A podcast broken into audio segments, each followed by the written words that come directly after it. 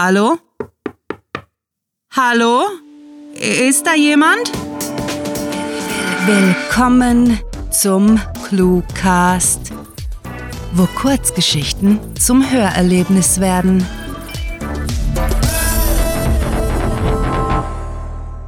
Die Verschwörung von Hintergürbels.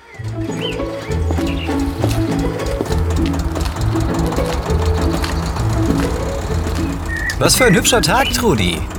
Mathilde winkte Gertrude aus ihrem Vorgarten zu, als diese die Hauptstraße von Hintergürbels entlang schlenderte. In dem Dörfchen zwischen den Hügeln, wo gerade mal viermal täglich ein Postauto hielt, war selten viel los.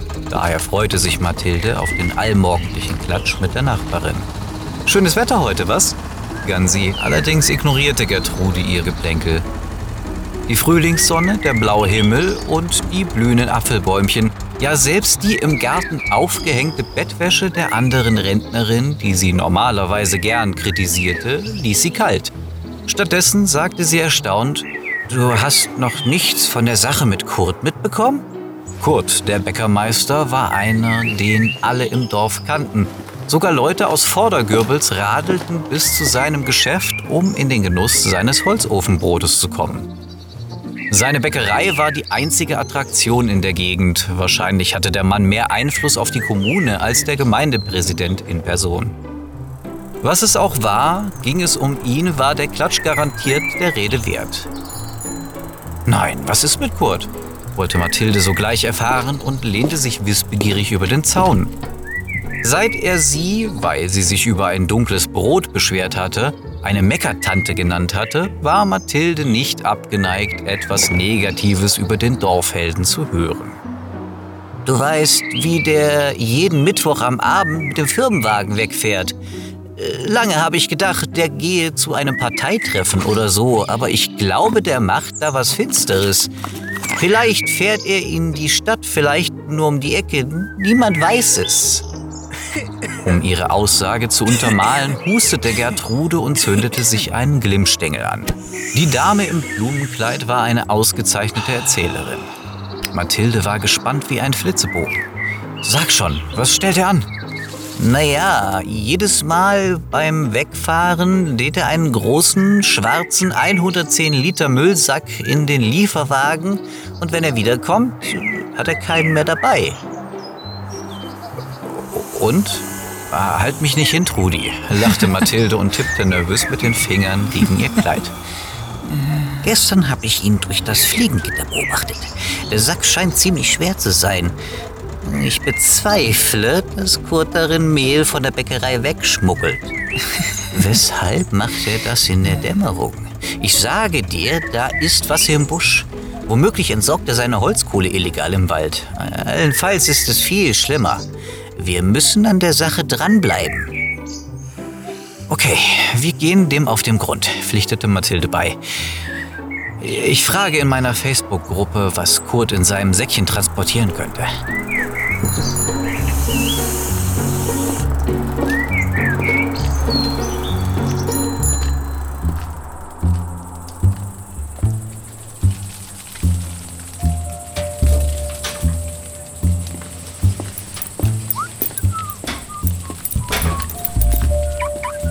Die Melodie des neuesten Pophits pfeifend schleppte Bäcker Kurt seinen 110 Liter Müllsack zum zerdellten Fiat-Lieferwagen, den er vor Jahren secondhand von der Post gekauft hatte und hiefte ihn mit einem Grunzen hinten ins Gefährt.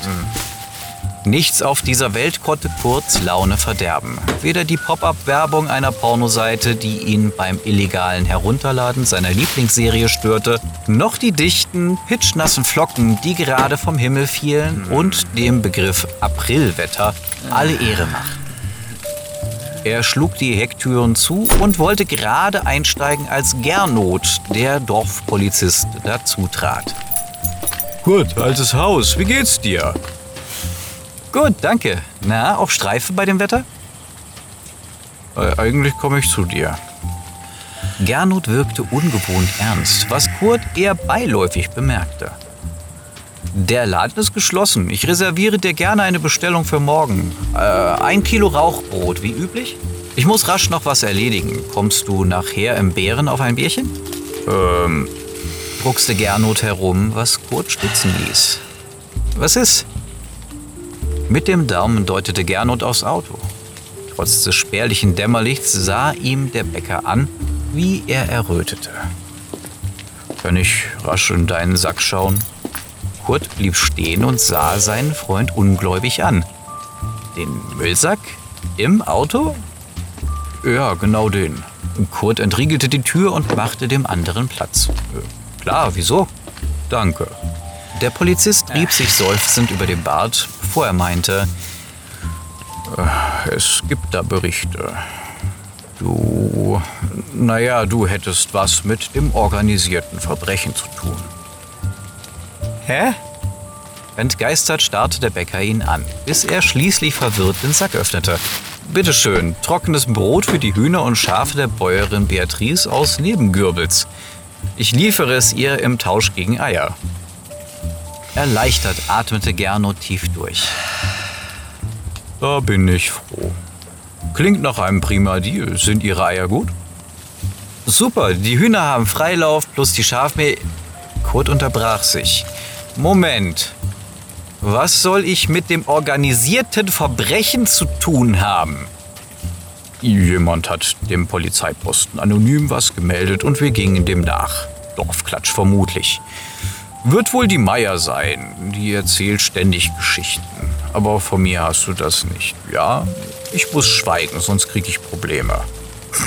Nun brach Kurt in Gelächter aus. Komm schon, ich bei der Mafia, hier bei uns im Kuhdorf. Gernot gestikulierte resigniert. Dorfleben halt. Die gucken alle zu oft Tatort und amerikanische Serien. Am besten lässt du bei Gelegenheit einen der Säcke offen rumstehen. Wenn Leute da sind, dann ist das Mysterium geklärt und du hast deine Ruhe. Ja, das werde. Mit einem Mal breitete sich ein diabolisches Grinsen auf dem Gesicht des Bäckermeisters aus. Nein, das bleibt zwischen uns. Und nächste Woche trage ich eine schwarze Jacke und einen Hut beim Einladen. Das wird bestimmt lustig, was dann hier im Kaff passiert. Gernot gluckste amüsiert. Du alter Hund mischt wieder das Dorf auf, was? Tja, also ich habe Dienstschluss und gehe in den Bären. Treffe da den Mann der Meier. Der ist immer am Stammtisch. Werdet ihm sagen, dass ich ihm nichts zum Fall kurz Säcke sagen darf. Sollte er fragen.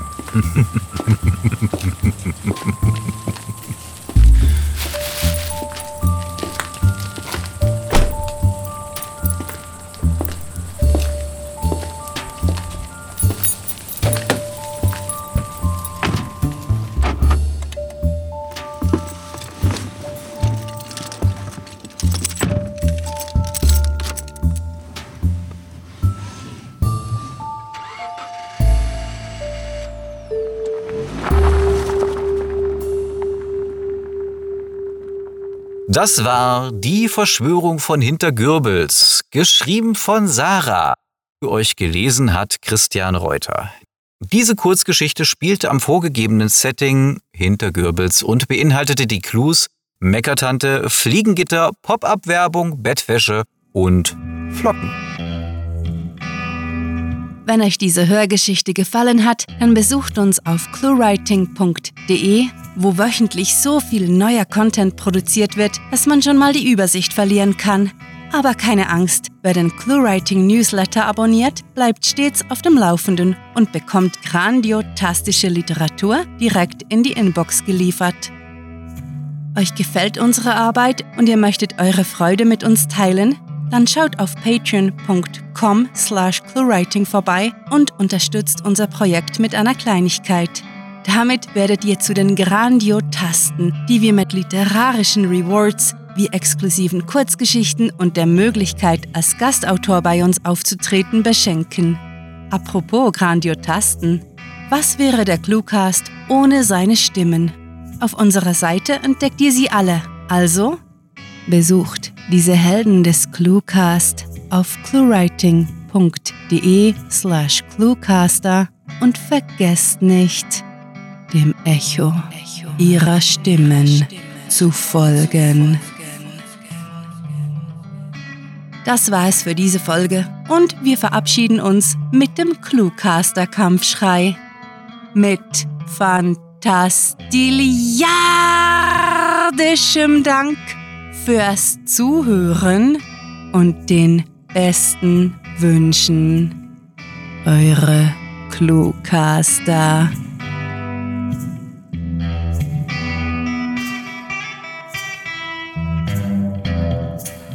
Nicht alle können mit uns mithalten, wenn man uns auf zehnfache Geschwindigkeit abspielt. Der Cluecast ist eine Produktion der Literaturplattform ClueWriting. Für Feedback, Anregungen, Literatur und weitere Informationen begrüßen wir euch jederzeit auf www.cluewriting.de. Grandiotastischen Dank.